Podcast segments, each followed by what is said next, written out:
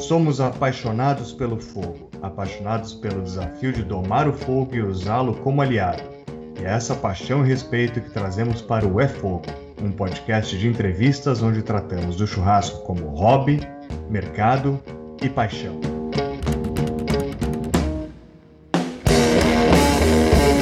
Então, maravilha! Ele é hamburgueiro e chefe parrilheiro no Bença Parrilha em Bauru. O homem que foi chamado pelo poder da chama a chamar todos para este bate-papo semanal sobre o churrasco.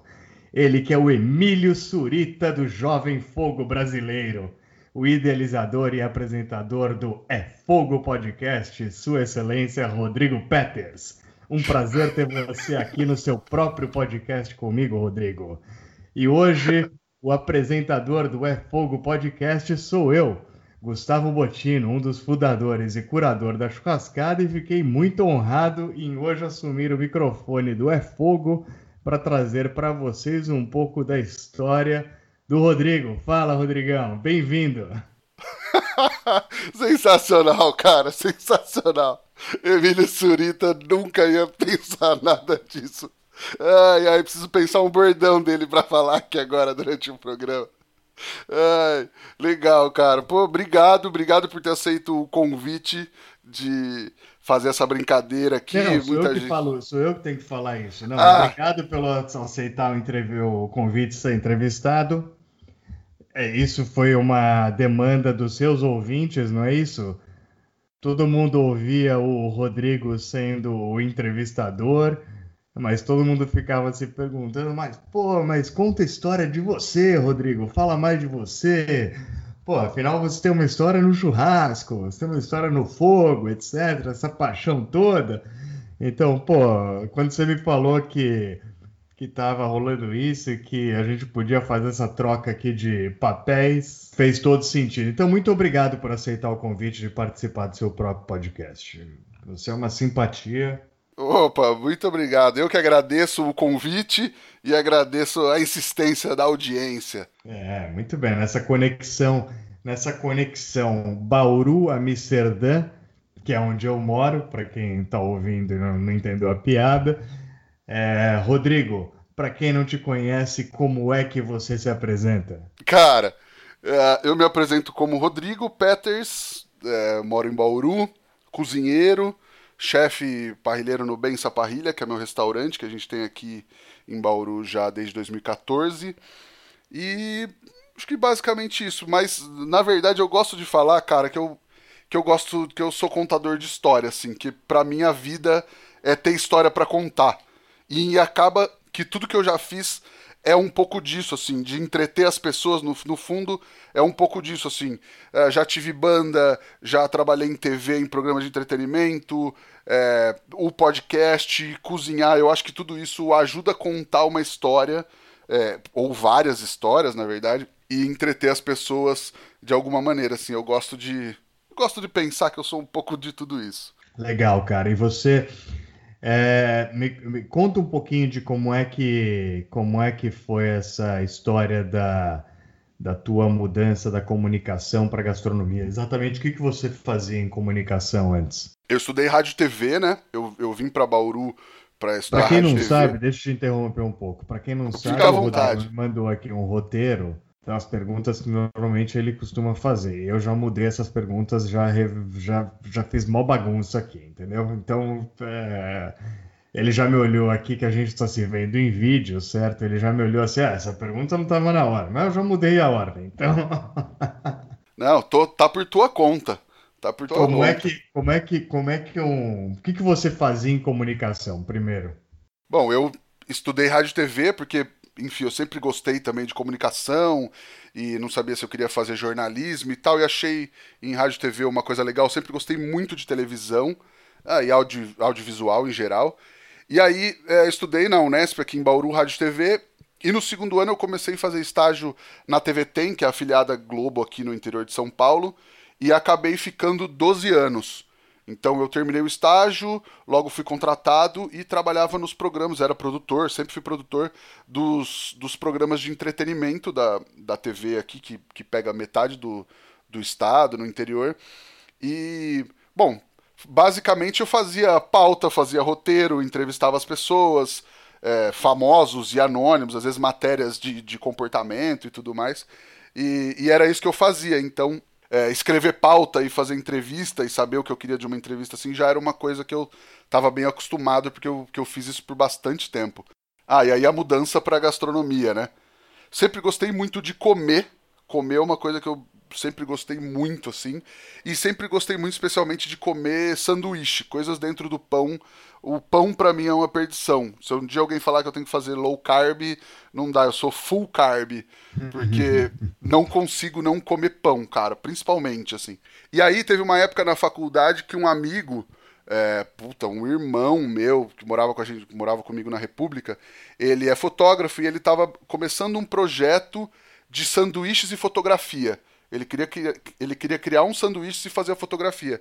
Eu falei, ah, posso fazer junto? Beleza, fomos, comecei a pensar tal. O projeto não foi para frente. Eu acabei nisso tendo uma ideia de um outro projeto, que seria um evento, é, onde a galera ia, tipo, ah, a gente ia fazer uns, uma degustação de sanduíches e tal. Acabou que também não rolou esse projeto, mas eu, eu passei uns dois anos pesquisando, juntando, pensando algumas coisas e fui acumulando.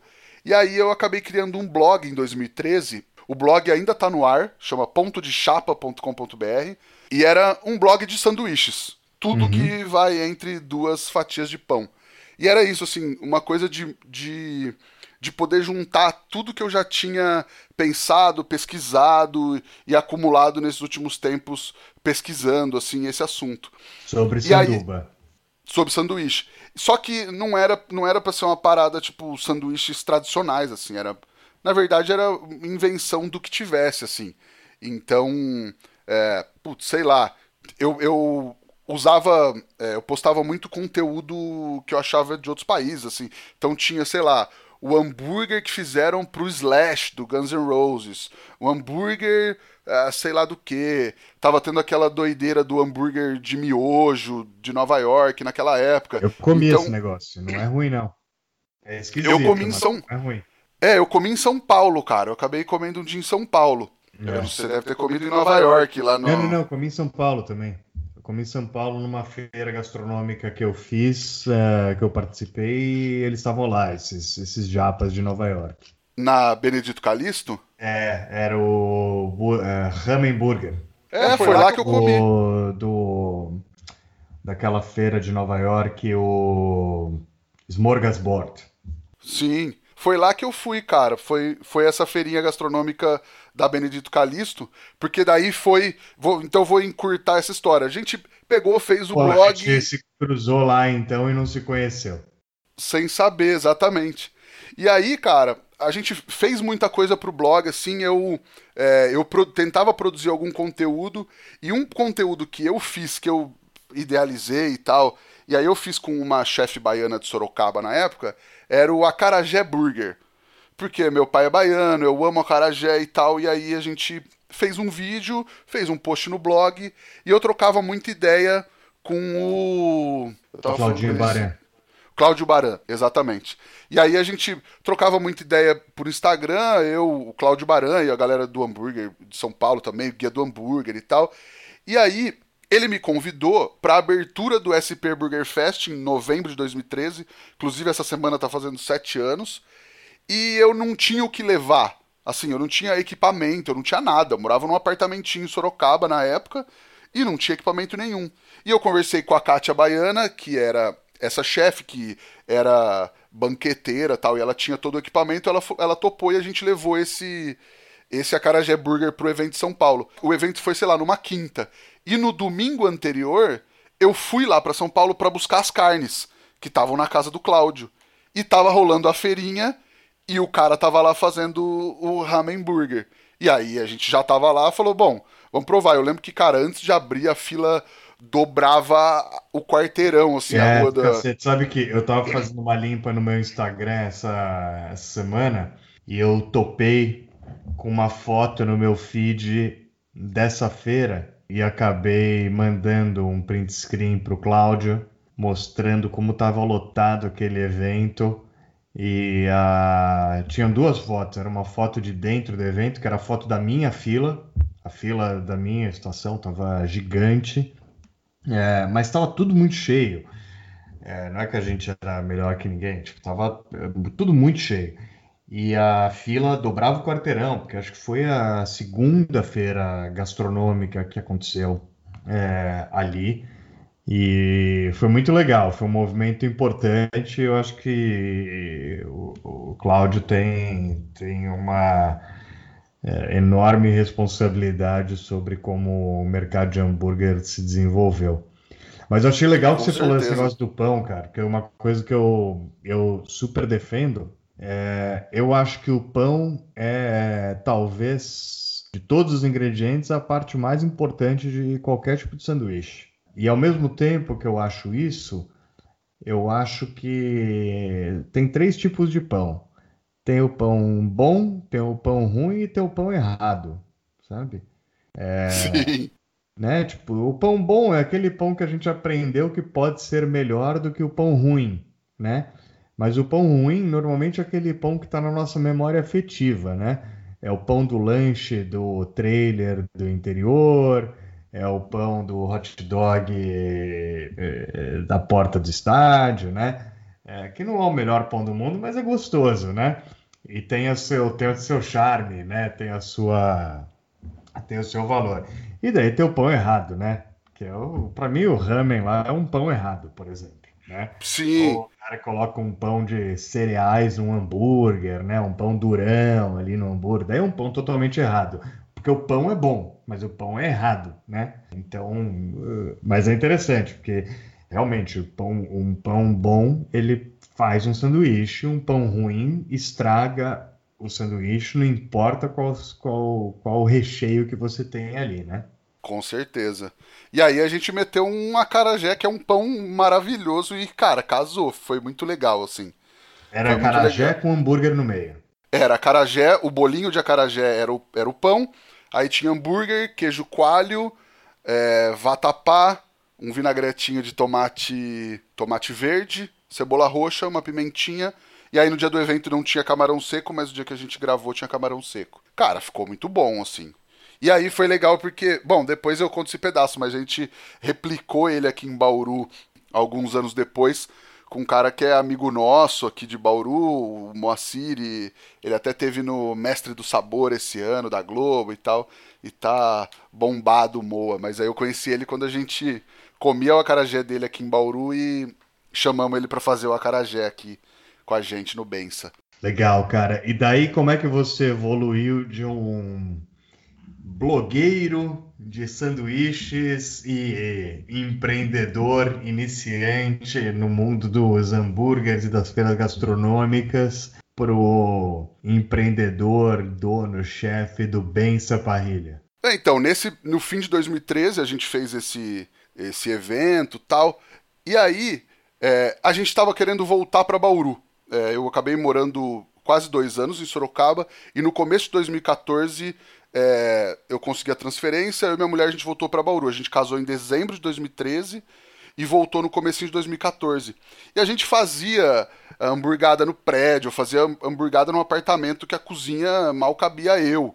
E aí, tipo, ia toda a galera do trampo, ia amigos. Quando eu ia, viajava pra casa da minha mãe, tinha que fazer hambúrguer pra família, pros amigos e tal. E aí, tem um conceito que a gente acabou vendo, a gente foi para Buenos Aires na lua de mel tal, a gente viu lá, já conhecia tal, o conceito de restaurante a portas fechadas, né? Que é aquele lugar que você vai, eu sei que tem muito na Europa, assim, eu via tipo quando era criança em programa de TV, assim, você paga para ir jantar na casa de alguém, cozinhar, uhum. comer o que a pessoa cozinhou e tal, e eu sempre achei isso muito legal. E aí na Argentina a gente foi também num restaurante numa pegada dessa. E aí a gente tinha a ideia de, de fazer um projeto desse, assim. Eu trabalhava, a Amanda também trabalhava, e a gente queria fazer isso alguns fins de semana. E aí, quando a gente voltou para Bauru, a gente procurou um, uma casa que comportasse também esse projeto. Então a gente achou uma casa grandona, assim, tipo, bem antiga, bem estilo casa de vó, assim, é, que tinha um quintalzão bem legal. E aí a gente começou o projeto, é, a gente teve essa ideia do nome, né? Muita gente pergunta por que do Bença, que é essa história de tipo de afetividade, de família, mas também de pedir licença para entrar, era só com reserva. Bença é de benção mesmo.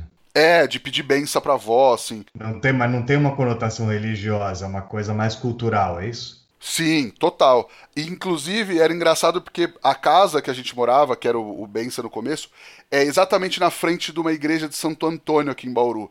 Então todo mundo achava que era ou por causa da igreja, ou por causa de religião, alguma coisa assim. Mas não, é, é mais essa pegada cultural de pedir benção pra avó, de, de familiar, de proximidade, de, de pedir Santo licença para entrar. É o santo casamenteiro, não é isso? O próprio.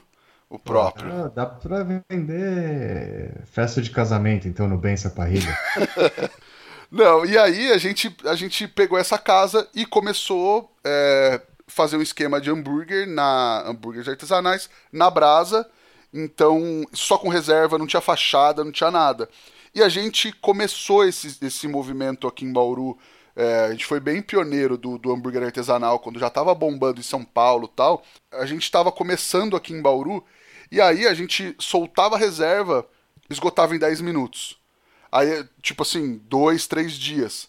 E aí era só por e-mail, e aí, putz, a galera reclamava, falava que só ia os amigos, porque daí tinha uns caras que colocavam alerta no celular para resposta, resposta automática. Tipo, a galera respondia, reservava para tantas pessoas sem saber se ia, sem saber quem ia, e depois chamava a galera. E aí foi um, foi um momento muito legal, assim, porque a gente experimentou muito, a gente inventou muito. Eu sempre fiz hambúrgueres é, mais diferentes, assim. Na época também era uma época mais é, ousada, assim. Mas a gente também, eu sempre quis trazer outras coisas para dentro do sanduíche, assim, não só fazer o tradicional, mas fazer coisas mais diferentes, assim. Então, putz, a gente já fez uma porrada de coisa, mas hoje é, o cardápio que a gente tem de hambúrgueres, a maioria a gente fazia no quintal e eram hambúrgueres diferentes, assim. Então tem, tipo, por exemplo, tem um de queijo golda com molho pesto. Tem, é, sei lá, um de brie damasco e nozes, que é uma combinação super clássica na gastronomia. É, mas a galera fica meio assim às vezes, de, de agridoce. Tem um com barbecue de goiabada, é, bacon e, e maçã é verde. E qual, é o que, e qual que é o carro-chefe? Putz, tem, tem vários, cara. O de brie damasco é um muito querido. Na verdade, a gente tá com... Car... É, é engraçado, assim. Eu não sou muito fã de agridoce, assim, mas é um que, puxa, se a gente tira do cardápio, a galera reclama. E tem um que eu gosto muito, assim. Eu fiz para um evento que a gente fez aqui em Bauru uns dois anos atrás, e aí a gente. É, participou com ele, não estava no cardápio ano passado, quando a gente já tinha a casa aberta, não era mais esse esquema no quintal, a gente abriu e aí virou bem Saparrilha em abril do ano passado. E aí a gente é, colocou esse hambúrguer que é o Blood Mary.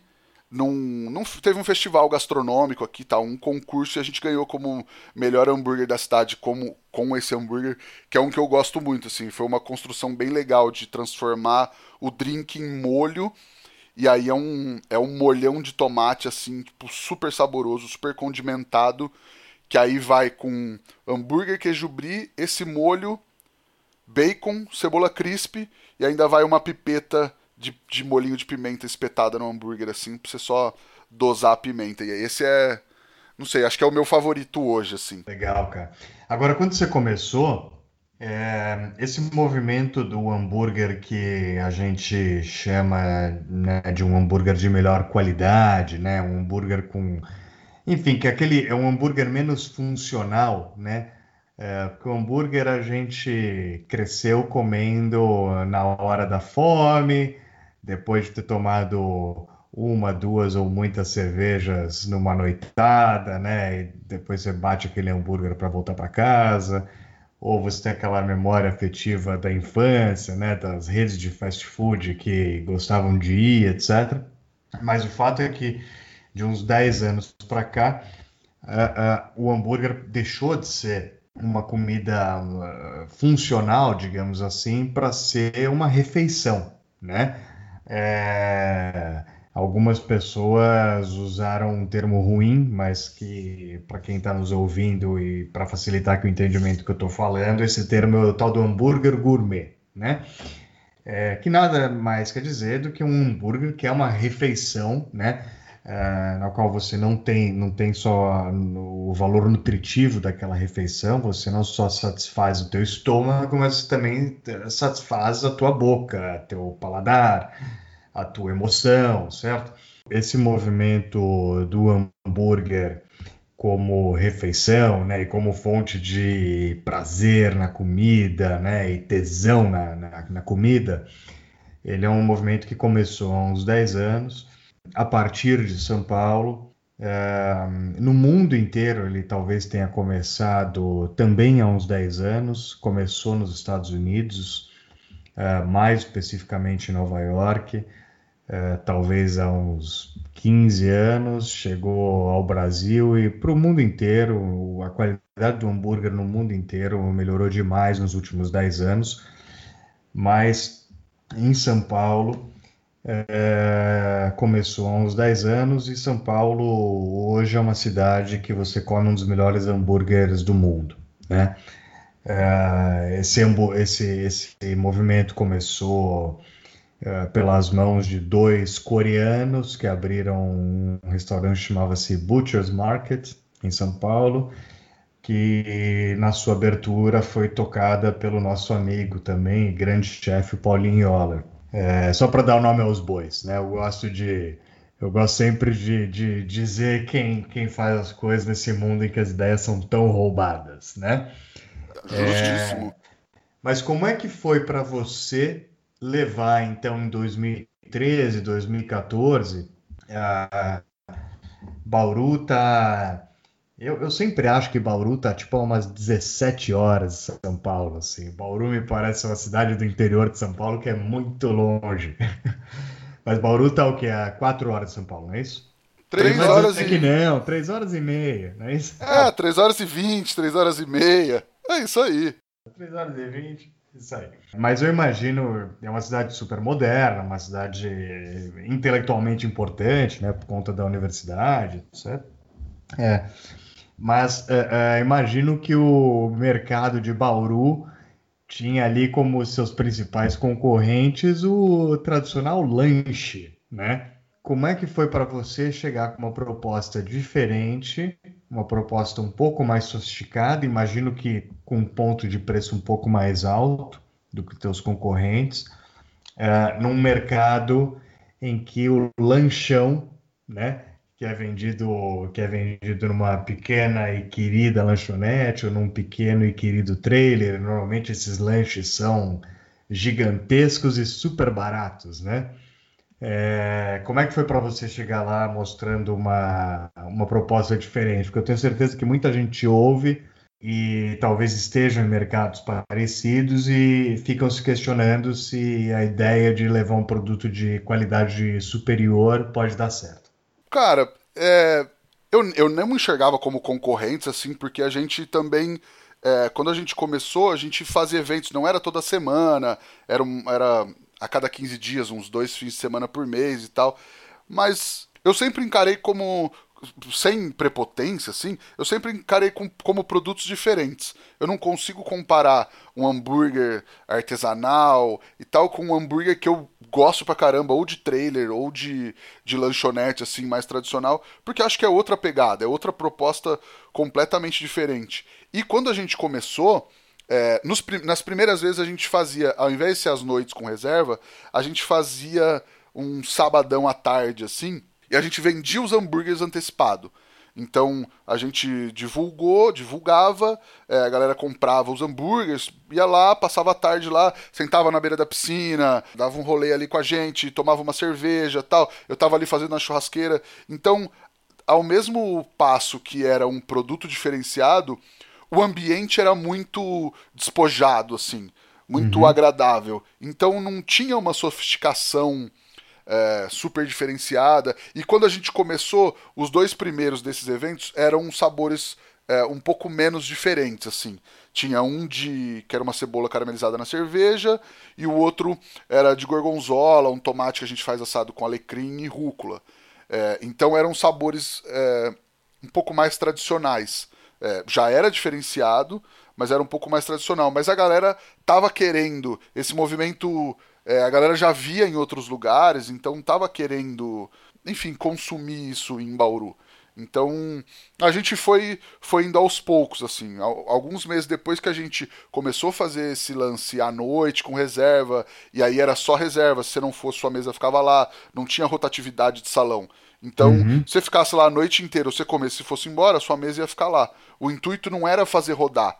O intuito uhum. era que as pessoas fossem lá, provassem a nossa comida, uh, trocar uma ideia. Então eu tava ali na churrasqueira, eu ia lá, pô, gostou? Ou o cara, putz, o que, que você me indica? Não sei o quê. E aí a gente tinha é, esses dois sabores, né? Que era o de cebola na cerveja com pimenta biquinho e o de gorgonzola com, com tomate com alecrim tinha o de pesto golda, o, o, o, queijo golda com molho pesto, e tinha o outro que é o de massa verde, tem lascas de massa verde com barbecue de goiabada.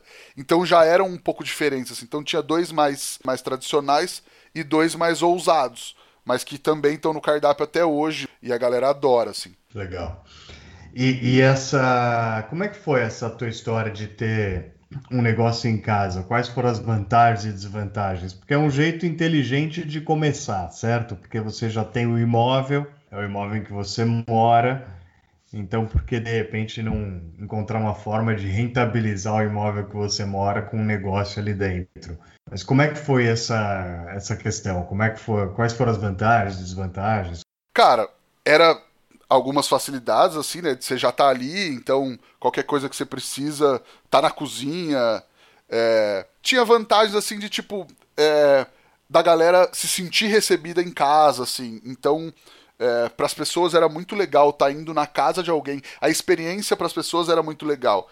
Eu falava que meu sonho era ir no Bença como visitante saber como eu ia me sentir, porque eu acho que eu ia gostar muito, assim.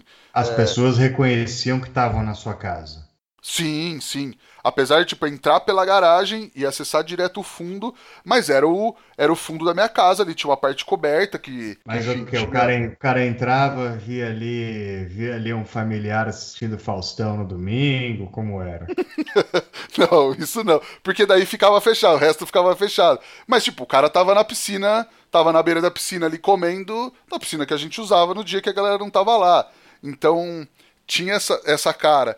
Mas, mas também, assim, era muito difícil o lance de você trabalhar na sua casa e aí é, nos fins de semana que a gente ia abrir, às vezes quinta, sexta e sábado, praticamente o quintal e a cozinha ficavam meio em função do, do restaurante. E aí era um pouco complicado porque você acabava ficando. Ah, enfim, você não desligava, né, cara? Você tá sempre no negócio, você não vai para casa. Então isso era isso era bem ruim, assim. Quando a gente conseguiu abrir o restaurante fora da casa e também mudou da casa, essa separação foi muito legal, assim, de tipo, ah, beleza, agora estamos no restaurante. Apesar que, tipo, o trabalho também não acaba quando você sai do restaurante. Mas só de você conseguir sair, não, não tá na sua casa, às vezes, tipo, putz, você vai almoçar, e aí tem coisa do restaurante na cozinha, não sei o que. Aí você vai no quintal pegar alguma coisa, tá cheio de mesa. Então, de conseguir desvencilhar isso foi, foi uma boa. É, eu entendo, cara. Eu, eu, eu, meu restaurante em São Paulo era uma quadra da minha casa. E, obviamente, isso era maravilhoso, porque eu estava a dois minutos do trabalho, mas ao mesmo tempo, qualquer pepino que tinha, quem tinha que correr para lá o mais rápido possível dos três sócios era eu né? E como é que foi essa transição? É, como é que você se preparou para abrir um restaurante fora do quintal de casa?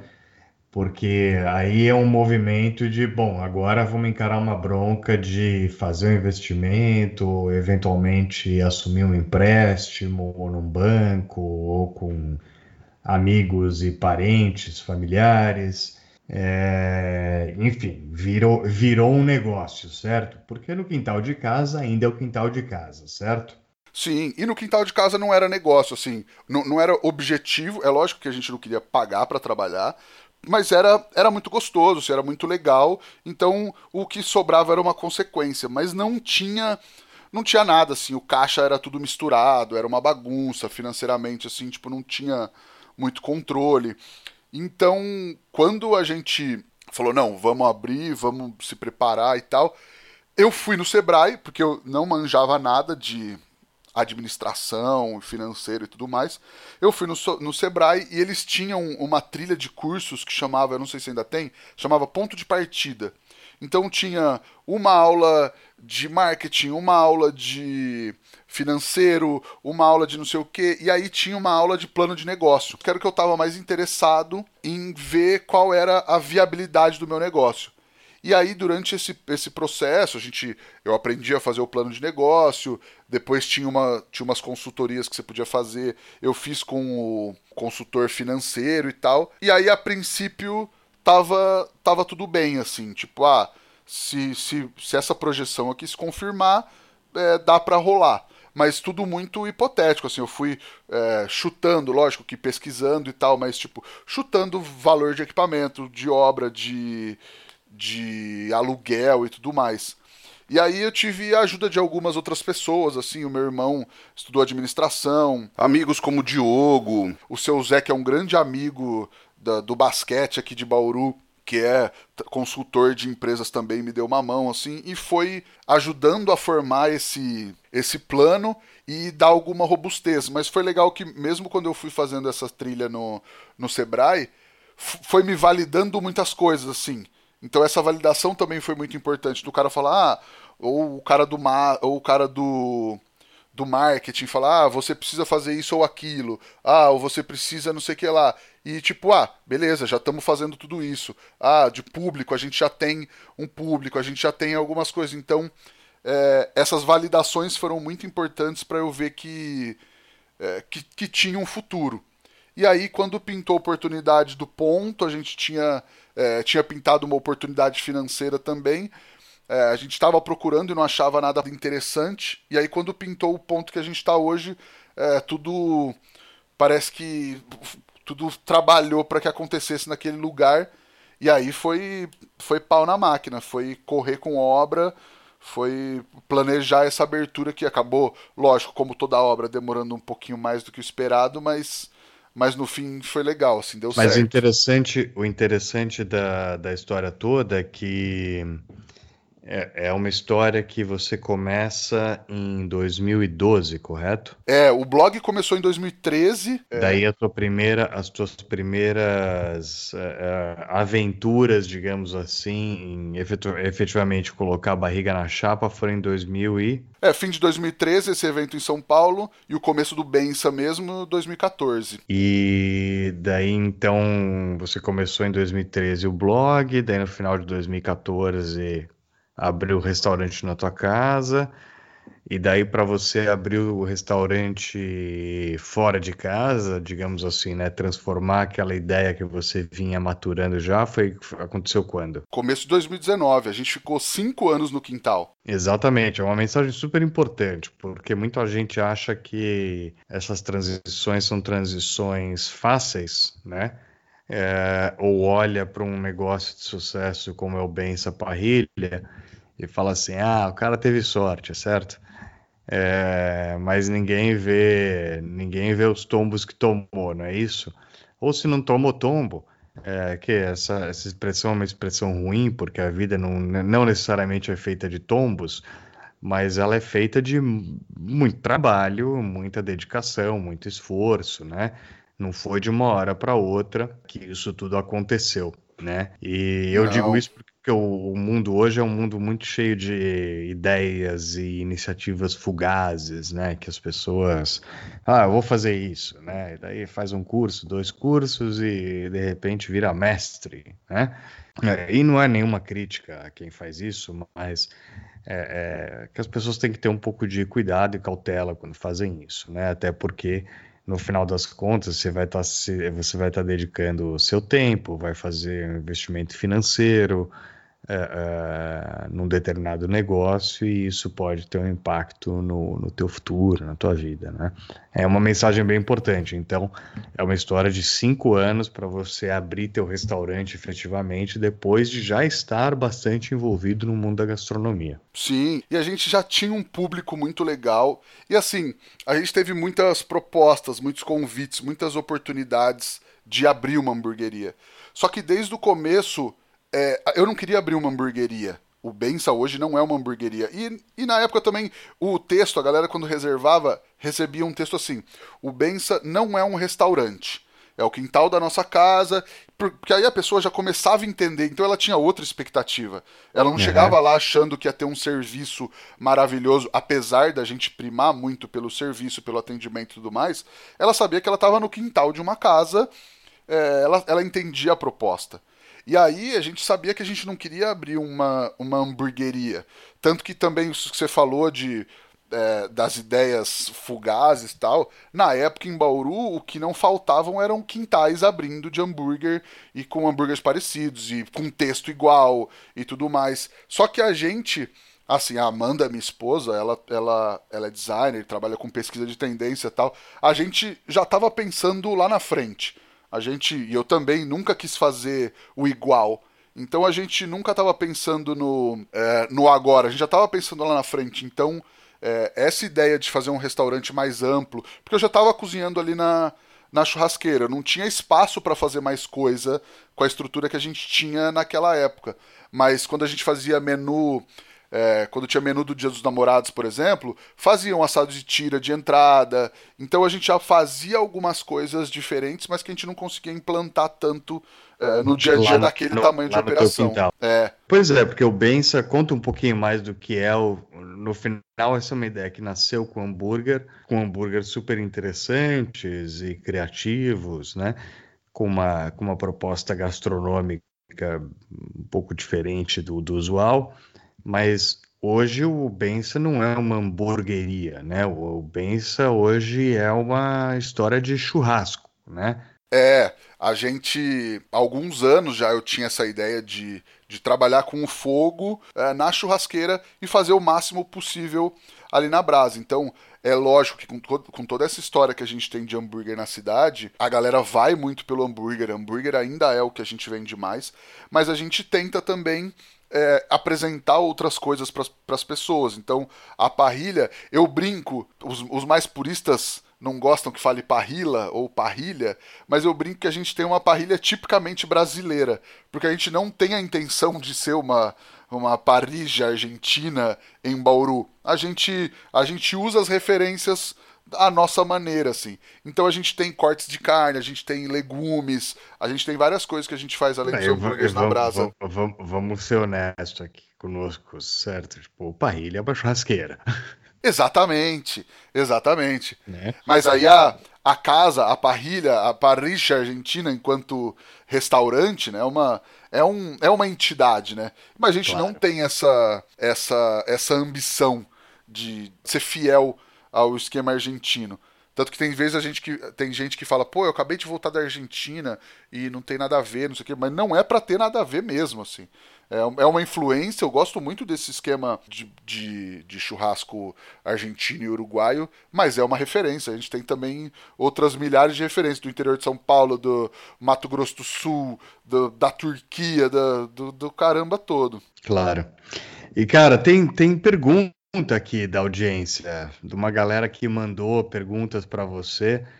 É, a primeira pergunta que eu tenho aqui no meu line-up é uma pergunta do arroba Gibaburger. É, vamos ouvir o que ele tem aqui para dizer? Ô Rodrigo, é, duas perguntas aí para você. Eu estava escutando o Jefferson aqui, eu pausei. É, duas perguntas. Uma, uma é, eu vi um dia que você postou que você curtiu uma música turca depois eu vi em algum podcast você falou que você morou na Turquia. Então, se você puder falar sobre essa sua experiência lá, se você aprendeu alguma coisa de cozinha lá, o que, que você foi fazer lá. A outra é a mulher te chamou esses dias de Rodrigo Peters. Aí eu ia perguntar se é Peters ou Peters, de onde vem esse sobrenome. Valeu, Giba. Pô, brigadão, galera que mandou as perguntas aí.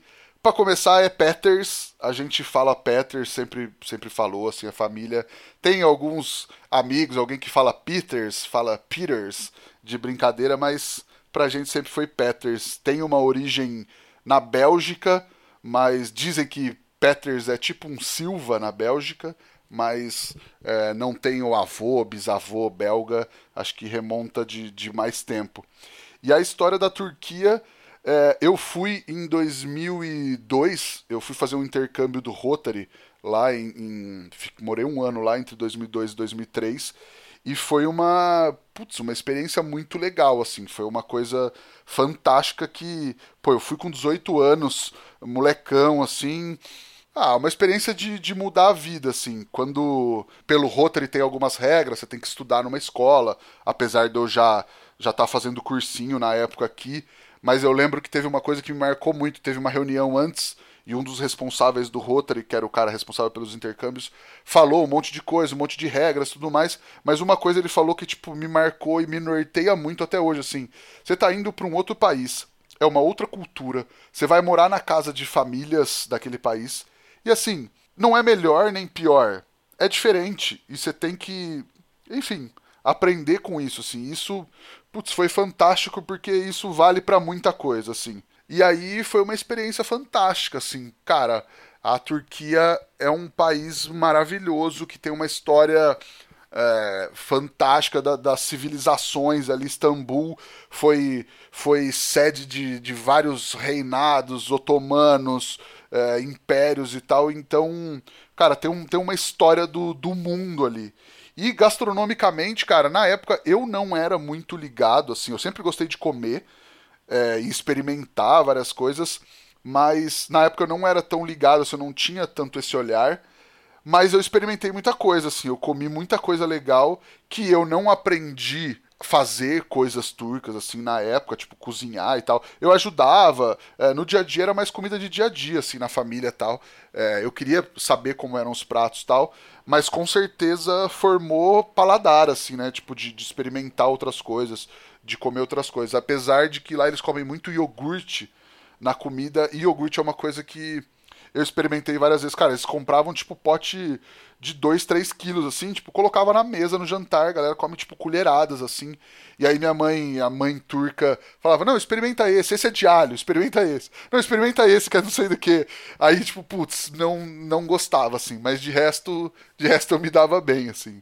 Mas alguma tem alguma memória legal de comida dessa, dessa tua época lá na Turquia, cara? Alguma coisa que você tenha comido que você falou assim, puta, isso aqui é diferente, é do cacete, enfim. Ah, tem. Cara, tem sujuk, que é uma linguiça turca que eu gostava muito, assim, que era das primeiras coisas que eu comia e comia tipo em casa, assim, no café da manhã, é tipo uma calabresa, assim, uma linguiça mais curada, dá uma Como fritada nome? nela. Sujuk. Sujuk. Escreve com C, sukuk. S-U-C-U-K, Sujuk. Às vezes, em alguns lugares mais especializados, até acho no, Brasil, assim, tipo, casas turcas, tem umas pizzinhas tal, turcas com essa linguiçinha. E aí eu comia com, com o irmão lá da minha família. Eu tinha 18 anos, ele tinha uns 11, 12. É legal que hoje ele é chefe de cozinha nos Estados Unidos. E aí eu falei pra ele, pô, você faz sujuk pra galera aí? E a gente fazia, comia no café da manhã, assim, com pão. A gente comia muito o doner kebab, que é o, o sanduíche de, de kebab mesmo, né? Tipo, que era comida muito barata, assim, meio comida de rua. Então a gente. Uh, ah, tinha super pouca grana, assim, tipo, almoçar e tal. Então não, não passava necessidade, assim, não quero é, parecer que a gente passava fome e tal. Mas também não esbanjava. Então a gente comia no mais baratinho ali, no dia a dia tal. E era uma coisa que eu gostava muito. E eles têm milhares de, de, tipos de kebab, né? E um que eu gostava muito, cara, é o Skender Kebab. Que é. É um prato, assim, ele é montado numa, numa travessa, assim. Aí a base dele é de pão, um pão picadinho, um pão que lembra mais ou menos uma focaccia, assim. Então é um pão mais airado, meio cheio de alvéolos, assim. Então ele cortadinho. Por cima o cara põe as fatias da carne da carne do kebab, do que fica girando no espeto lá. Depois ele coloca um, um molho de tomate assim super condimentado assim, mais grossinho. Aí, Aí coloca é, umas pimentas. Para quem não para quem não sabe o que é um kebab, é um espeto, né? É uma carne é. assada no espeto, seja ela moída ou ou corte, né, ou músculo cortado. Isso. E aí essa do Skender, então ia o pão e a carne, esse molho uma pimenta, alguma coisa grelhada, assim, às vezes um pedaço de tomate grelhado, assim também. Um, uma dose generosa de iogurte, o meu eu infelizmente fazia o sacrilégio de pedir 100, e aí o cara no final chegava com uma panelinha assim de, de manteiga é, bem quente, assim, derretida, e jogava por cima do prato, assim. Cara, era um prato maravilhoso também. Esse era o. Acho que eu mais gostava, assim, dias de festa, eu queria comer o Skender Kebab. Muito bom. Muito bom, cara. É, tem mais pergunta aqui? É, tem uma pergunta aqui do arroba Lucas Coelho BBQ. Vamos ouvir o que o Lucas tem para perguntar. Meu nome é Lucas Coelho, meu Instagram é lucascoelhobbq e sou de Divinópolis, Minas Gerais. E a pergunta seria: de onde que surgiu essa ideia fantástica de fazer um podcast com o tema, o assunto de churrasco, gastronomia, é, que você vem fazendo, tipo assim, de uma forma top, que a gente fica contando no dedo para chegar sexta-feira e é tão prazeroso que passa muito rápido o podcast e a gente já fica na, na, ansioso para o próximo. Aí a pergunta é essa: de onde que surgiu essa fantástica ideia aí de fazer esse podcast com esse tema aí de gastronomia e churrasco? Grande abraço. Valeu, Lucas. Obrigadão, Lucas também está sempre compartilhando o podcast, sempre dando aquela força. Cara, eu sempre gostei muito de podcast. É, eu ouço faz uns nove anos também, assim, podcast eu ouço de tudo que é tipo. E como eu sempre gostei de audiovisual, assim, muito desse lance da, é, do que eu fui estudar na faculdade também, eu sempre gostei de rádio, mas eu nunca gostei do formato de rádio, rádio comercial. Mas eu gosto muito do, do áudio. Então, quando eu comecei a ouvir podcast, eu gostei muito é, desse formato. E eu já tive ideia de fazer podcast várias vezes, de vários formatos. Mas é, nos últimos anos, estudando mais é, muita coisa de gastronomia e tal, era o, era o meu foco principal. E aí, é, quando, eu, quando eu tive essa ideia, eu, eu sempre esbarrava na, na necessidade de outras pessoas, assim, né? Tipo, ah, de ter convidados, eu não sei o que, equipamento para gravar tudo isso e tal.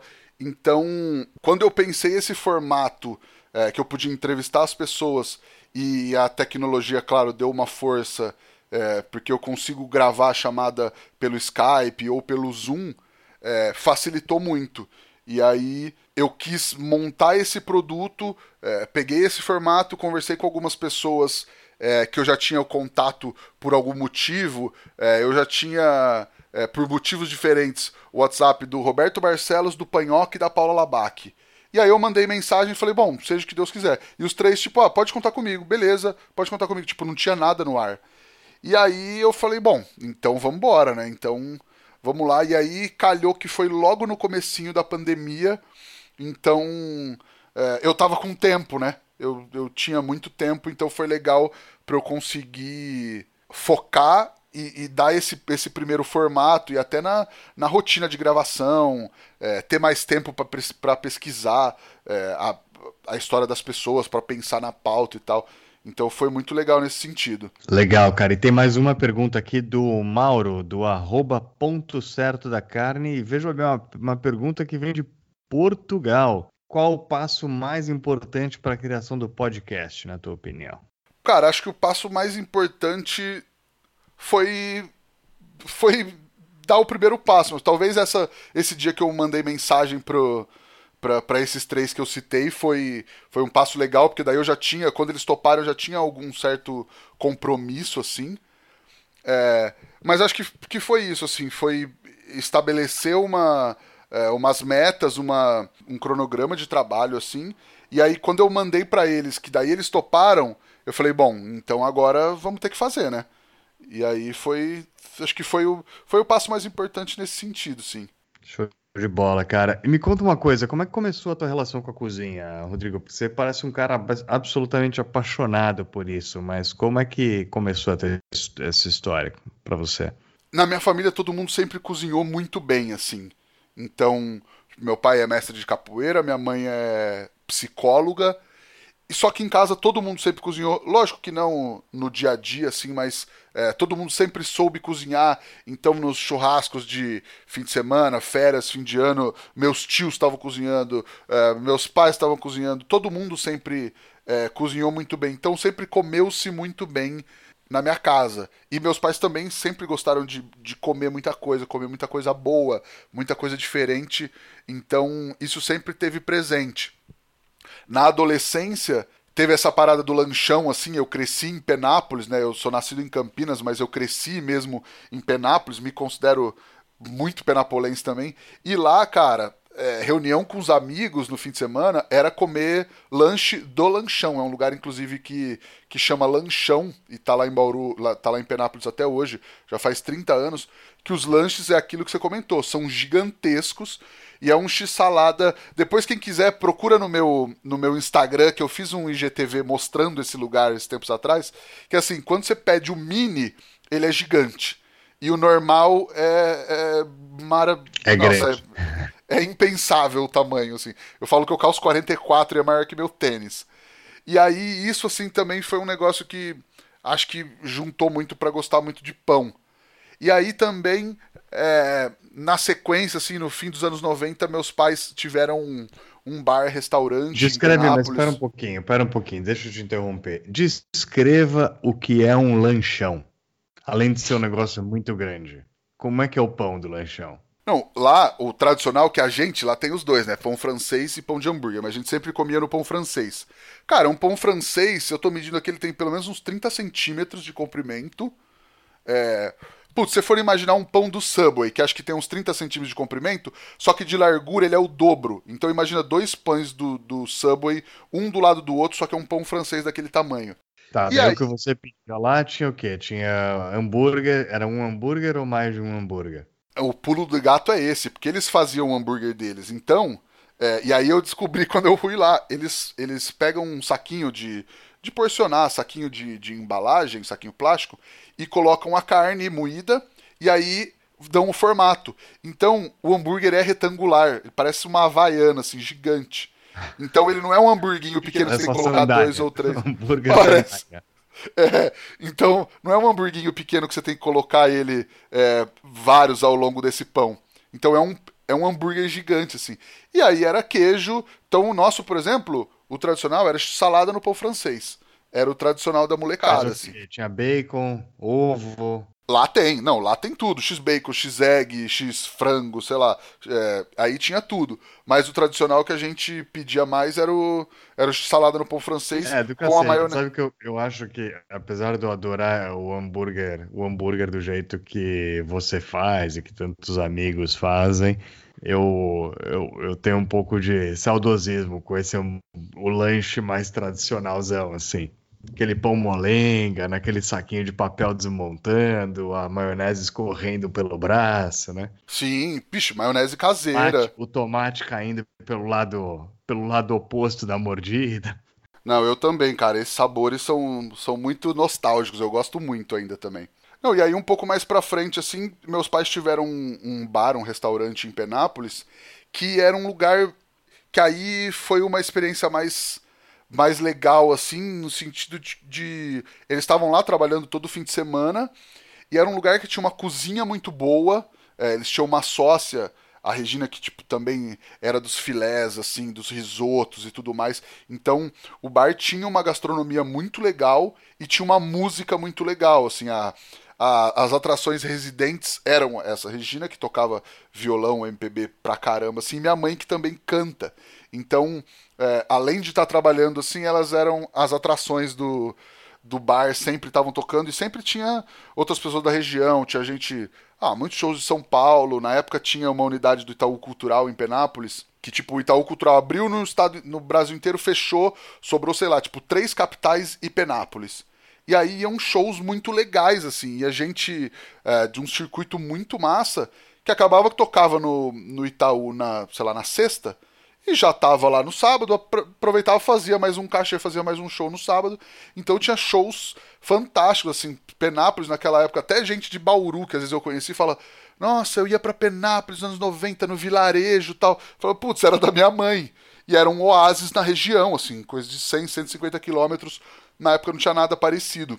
Então isso também é uma coisa que me moldou muito, assim, como formato de negócio entre aspas, assim, né? Como formato de ah, sei lá, de lugar de entretenimento, assim, um lugar que tinha é, valores muito, muito, muito rígidos, assim, de qualidade, de, de, de ingrediente. Na época, eles compravam massa só da Barila, que na época era importada, tipo, tinha que ir para Aracatuba, no Pão de Açúcar, comprar massa, e assim, é um pouco disso que o, que acabou não dando certo porque tipo era muito caro assim. Mas era um lugar que tipo tinha uma qualidade é, impecável assim. Então isso também é, moldou muito da minha da minha do meu modo de, de ver a cozinha assim. Legal cara. É, de volta aos, ao, ao, tempo de hoje agora que você já falou um pouquinho aí sobre a tua história de como começou a paixão pela cozinha a gente tem aqui uma pergunta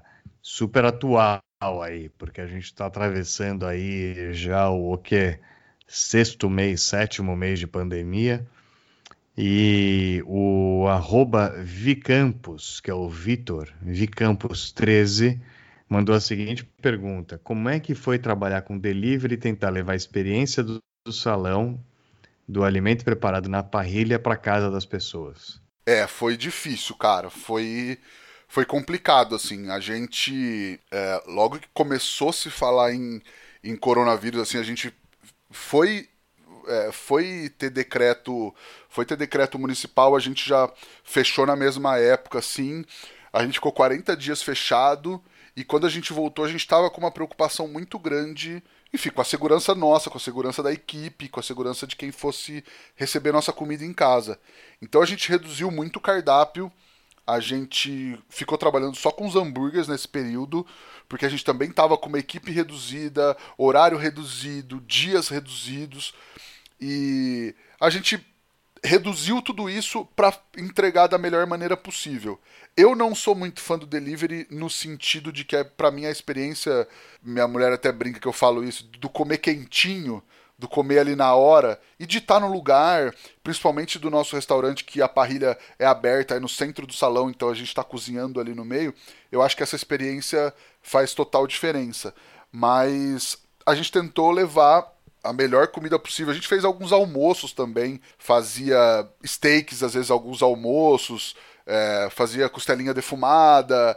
Então, acho que foi um jeito da gente conseguir levar um pouco da nossa comida para as pessoas, porque como a gente ficou parado 40 dias também, as pessoas falavam tipo, pô, vocês não vão abrir e tal. É, a galera sentia falta. E a gente também sentia falta, mas também tava com bastante medo na época. Mas a gente acho que a gente conseguiu levar é, um pouco dessa experiência da melhor maneira possível pro delivery, assim. É que eu realmente sou fã do salão, assim. A gente reabriu o salão faz três, quatro semanas. E, putz, esse contato com a galera, esse contato com o público é, é fantástico. E aí a gente pôde voltar com tudo, com as carnes, é, com as entradas, tá com cardápio novo e tal. Então, acho que para mim é muito legal. Foi importante, acho que pra gente conseguir se manter, conseguir manter a equipe inteira é, nesse momento, mas para mim o salão é, é imprescindível. É, o que eu também acho, a gente não é fazedor de comida, a gente é criador de experiência, né, cara? Então, o delivery só, é, por si só, não, não é recompensador o suficiente. É... E só mandar um, só mandar um abraço pro Vitor, que é parceirão aqui de Bauru, também tá sempre lá com a gente. É, Valeu pela pergunta e tá sempre aí, Vitão. Arroba Vicampos13. É... Cara, e o churrasco? Paixão antiga? Como é que é isso? Cara, eu sempre fui apaixonado pelo churrasco como evento social. Como comida, assim, fora essa época de criança, assim, que eu comia que meus pais, meus tios faziam, adolescência, época de faculdade, come-se churrascos muito ruins, né, cara? E, e o objetivo não era o churrasco, a comida. Exatamente. Era tipo é, linguiça e cerveja o churrasco. Então, é, eu não era muito fã de churrasco naquele momento da comida, por isso, porque eu achava que comia-se muito mal em churrasco. E aí, quando eu tava com fome, é, porque nunca tinha o. Na minha galera, assim, nas minhas galeras, nunca tinha o churrasqueiro oficial. Então, quando eu tava com fome, eu ia lá, pilotava um pouco, comia alguma coisa ali e fazia pra galera também, enchia a pança e saía fora. Ia, enfim, interagir com a galera, bagunçar e tal. Então, é, eu não gostava muito, assim, por isso. Eu gostava de estar no churrasco, na, na festa e tal. Mas da comida, eu não ligava tanto por isso, assim, porque eu achava que, que se comia muito mal. Até que eu, que eu, quando eu comecei a fazer mais em casa, assim, tipo, principalmente quando a gente mudou para essa casa em Bauru, que aí é, a gente juntava mais a galera para fazer churrasco, a gente eu tava ali trabalhando com os hambúrgueres e também estudava um pouco mais, e aí tava começando esse movimento é, da carne de mais qualidade e tal. Então aí eu, eu queria experimentar mais coisas, eu queria é, provar mais coisas, e aí eu comecei a ver que eu conseguia fazer uma coisa melhor do que do que se comia nos outros momentos, assim. Então, é, aí eu falei, opa, churrasco é legal também para comida, não é só linguiça e carne meio, carne meio seca, assim. É, eu uma vez eu perguntei pro meu pai, mas por que que a gente nunca teve uma cultura churrasqueira em casa? Meu pai falou, eu nunca liguei muito porque eu nunca gostei muito de churrasco, porque toda vez que eu vou para um churrasco eu tenho a sensação de que a comida nunca chega. Eu sempre fico esperando chegar comida, mas chega uma comidinha, depois outra comidinha, depois outra comidinha, e o prato principal nunca chega. E, e muito churrasco ainda tem isso como uma verdade, embora isso também seja um pouco da, do ritual que faz do churrasco uma coisa legal, né, cara? Com certeza. É, legal, cara. Bom, tem aqui agora. É... Acho que é a hora que agora eu tenho que entrar num, numa parte do teu programa que eu tenho que perguntar uma pergunta é, polêmica, não é isso? Ou chama lenha na fogueira, né? Eu confesso que eu gosto muito do teu programa, mas a parte da pergunta polêmica eu nunca entendi muito porque eu não vejo muita polêmica em churrasco, entendeu? Mas uma das perguntas do seu, da sua audiência é uma pergunta do Edson Campos. Eu vou ser aqui preguiçoso e usar a pergunta do Edson Campos para chamar essa da pergunta lenha na fogueira. Então, vamos lá. Meu nome é Edson Campos, arroba campos.edson, com dois N, Capivari, São Paulo. Rodrigo, qual foi um dos entrevistados que mais deu trabalho? Digo na formação de pergunta, é, dedicou maior tempo de estudo para um pod. Qual é o entrevistado que deu mais trabalho na pauta ou na entrevista? Hum, então, na pauta, cara, para fazer a pauta, é, eu acho que a do Barcelos foi a que deu mais trabalho. Por, por três motivos. Um, porque foi no começo, foi das, das primeiras que eu fiz, então eu tava mais talvez mais inseguro, assim, querendo, sei lá, mais preocupado, assim, não tava. Nem hoje tá mais tranquilo, assim, eu tipo, já tô muito acostumado a fazer as pautas, então é, é outra pegada. Mas então eu tava, tipo, é, muito nervoso, muito focado no começo.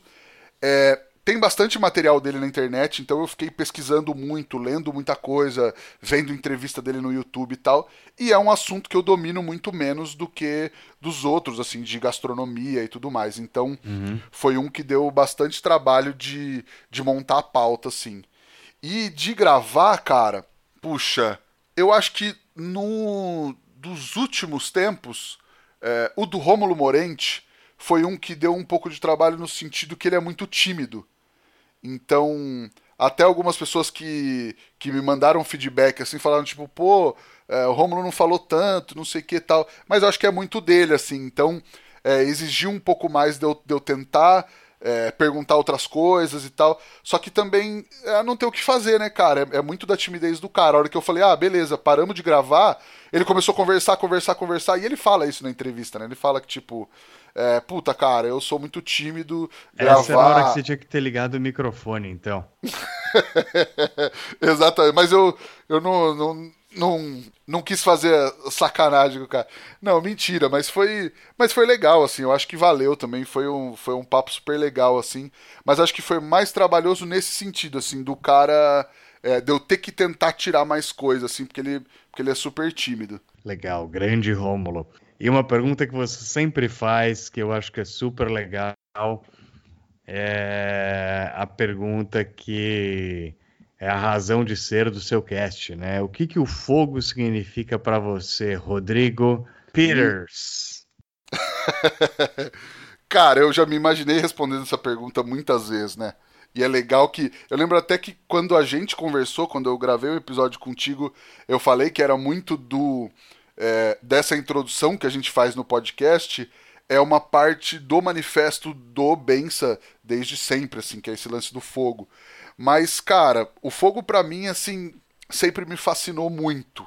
muito, assim, desde criança quando eu era criança, assim, pré-adolescente e tal, eu era fascinado pelo poder de destruição do fogo. Então eu mexia com muita bombinha, pólvora e tal, tipo, tacava fogo nas coisas, assim, eu sempre gostei muito disso. E aí acho que depois que eu aprendi esse outro lado da Você gente. Deve ter querer... feito muito xixi na cama. Minha mãe me chamava de Nero. Falava que eu era o Nero, porque tacava fogo em tudo. Fogo em Roma. Exato.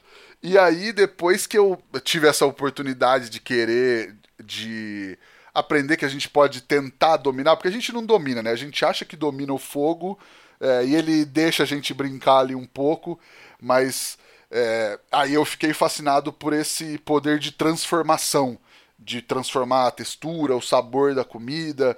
É, então acho que para mim o principal é isso, assim, é esse fascínio com o poder que o fogo tem, que a gente acha que controla, mas é ele que controla, né? Ele, ele deixa ali um pouquinho, deixa a gente achar que tá no comando, mas eu acho que é mais essa pegada.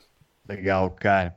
E, bom, e aí, chefe, dono do Bença Parrilha, esse restaurante que já é um marco no interior de São Paulo, você deve ter uma receita, um, uma dica, um truque para passar para os seus ouvintes. É, eu vou falar do, do, de, um, de um acompanhamento que a gente faz lá no restaurante que eu gosto muito de fazer em churrasco e é, e eu acho que é muito legal, é muito simples assim e a galera gosta muito lá. Tipo, também uma coisa que eu gosto muito de, de, de causar nas pessoas através da comida é a surpresa, assim, é surpreender através dos sabores, assim. É, hoje a galera tá um pouco mais acostumada, mas a abóbora cabotiá com gorgonzola eu acho que é muito legal, assim, faz bastante sucesso lá no Bença. E é super simples, assim, cara. Eu pego uma abóbora cabotiá é, não muito grande, assim, às vezes é, pequena ou um pouquinho, ou uma abóbora média, assim, e, e você pode deixar ou perto da brasa, um tempo ali, é, não tem muito tempo, ou às vezes em cima da grelha, dependendo da, da altura da sua grelha, até ela assar por inteiro, vai virando ela, vai dando uma apalpada para ver quando ela já tá. É, não é para ela ficar molenga, mas é para ela já, já não tá mais dura como a abóbora é crua. É, sempre com cuidado para não queimar muito a casca, ela vai dar uma, vai dar uma sapecada boa tal. Mas a gente deixa ali, às vezes demora uma hora, às vezes uma hora e meia, depende do tamanho dela, e ela vai cozinhar por inteiro.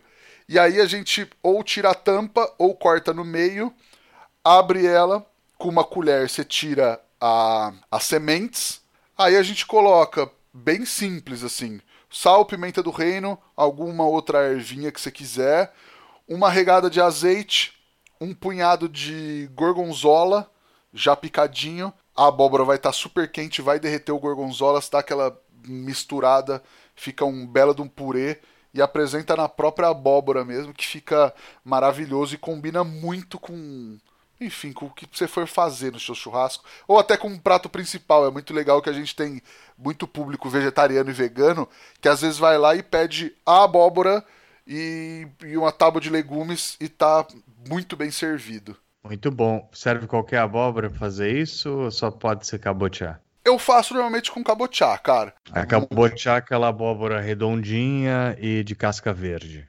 Isso, em alguns lugares conhecida como abóbora japonesa, né? Abóbora japonesa, Hokkaido, né? Legal, cara. É... Bom, e agora? Acabou? agora eu não sei não. como termina o teu podcast, pô.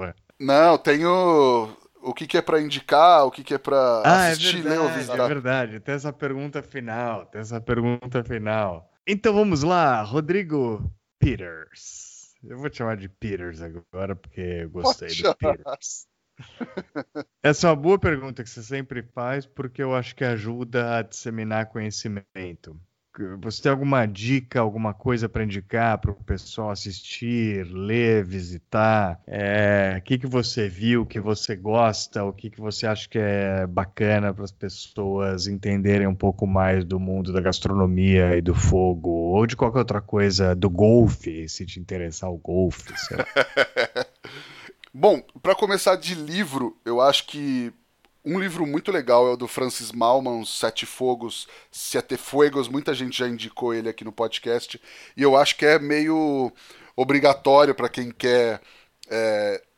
Ah, quem quer estudar bastante essa área é, sem ser da, da parte do American Barbecue, mas do, do churrasco latino-americano, assim, eu acho que ele é muito legal, tem, tem muitas técnicas. Tem um livro que eu li é, recentemente, assim, eu indico para todo mundo. Eu já comentei, acho que no papo com o Dimano, que ele estava lendo na época também, que é um que é o livro do Carlos Alberto Doria, que é a culinária caipira da Paulistânia, que é maravilhoso e é cara, é um, é um puto estudo pra gente entender essa comida caipira e tudo que aconteceu com ela no do interior de São do, enfim, de São Paulo, Minas Gerais, Goiás, Mato Grosso, Mato Grosso do Sul e tudo mais assim. É uma história de São Paulo, mas que tem uma ressoa no Brasil inteiro, né? É uma história parecida no Brasil inteiro. Sim, e, e, dessa culinária que, que ele até comenta, assim, né? Que em Taubaté, por exemplo, é, era uma culinária que era local por décadas e hoje vende-se como comida mineira, mas era a culinária que é de Taubaté ou de tantas outras cidades. É engraçado que eu sempre pensei isso, assim, pô, aqui interior de São Paulo, a região de Penápolis, Aracatuba tal, falar ah, comida mineira, mas poxa, tem um monte de coisa que, enfim, é, eu comia com minha família em outros lugares e tal, mas é o que, enfim, é o que ele fala, vou só dar um gostinho, assim, que ele fala que é, todo mundo quis se desvencilhar dessa, dessa pecha de caipira como se fosse menor e o mineiro valorizou essa cultura, então acabou ficando é, conhecido como comida mineira. Lógico que cada, lógico que tem as suas regionalidades é, em Goiás, em, em, Minas, no interior de São Paulo, mas ele fala que antigamente tinha Pequi perto de Itu, por exemplo. Enfim, vou parar de contar o livro, todo mundo vai ler porque é fantástico para a gente entender também muito dessa dessa cozinha raiz que a gente faz. De assistir, eu acho que é legal a galera assistir. Todo mundo fala também no Netflix e tudo mais, mas eu acho que o principal é a galera fugir do, do óbvio, assim. Não ficar assistindo só coisa de churrasco, é, porque senão também fica se retroalimentando. É lógico que eu também assisto, assisto é, Chef's Table, assisto canais do YouTube da galera que eu acho fantásticos e tal, pra gente também ter referência, mas é, eu acho que vai se destacar, ou vai. Não se destacar, mas vai melhorar o seu próprio. O seu próprio produto, o seu próprio churrasco, quem sair da caixa, quem estudar outras coisas. E aí o cara vai trazer, e o que a gente vê muitos grandes chefs fazendo por aí, o cara vai trazer referências árabes pro churrasco, o cara vai trazer referências coreanas pro churrasco, o cara vai trazer alguma coisa de culinária polonesa pro churrasco. E, e é aí que e aí que é legal, né, cara? A gente conseguir é, misturar tudo isso e trazer para nossa cozinha, assim. Acho que a grande dica é essa. E ouvir o É Fogo, seguir lá no Spotify, ouvir a Rádio Churrascada também, que eu tô tendo o grande prazer de poder dar uma mão para o Gustavo Botino, esse que vos fala também, assim, acho que tem sido um trabalho bem legal. Galera pode ouvir lá que também tá tá bem massa. E acho que é isso, cara. Legal, cara, legal. Bom, Rodrigo, foi um prazer enorme te receber hoje no podcast É Fogo. É, nós estamos no Instagram, no arroba É Fogo Podcast.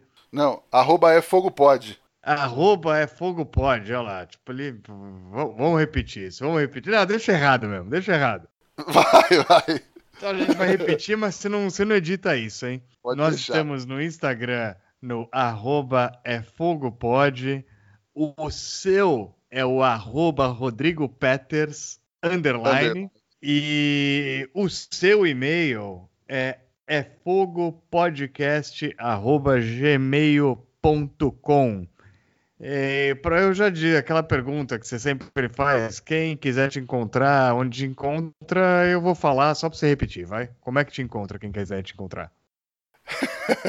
é isso mesmo. É, arroba Rodrigo Peters underline. Tô aqui sempre. É, bastante gente manda, manda perguntas, manda marca a gente quando, quando compartilha o podcast e tal. Pode marcar. O meu Instagram do, enfim, do podcast é o arroba é fogopod. Do Bença, quem quiser conhecer o nosso trabalho é arroba bensaparrilha, com dois R's e dois L's. E é isso aí. Instagram acho que é o jeito mais fácil hoje, né? Show de bola, cara. E, bom, valeu, Rodrigão. E obrigado também pelo apoio que você está dando na Rádio Churrascada. que é o nosso nossa iniciativa de áudio e informação é, interessante aí para todo mundo. É, sigam lá a gente também e principalmente nos ajude a espalhar a palavra do fogo. Manda esse podcast para aquele amigo que você sabe que vai curtir esse papo da brasa. Dá uns cinco estrelas aí pra gente no Apple Podcast, follow no Spotify e mesmo que não ouça por lá, ajuda bastante o nosso trabalho. E é isso aí para vocês e a gente se vê na próxima semana. Valeu, abração. Valeu, falou, tchau.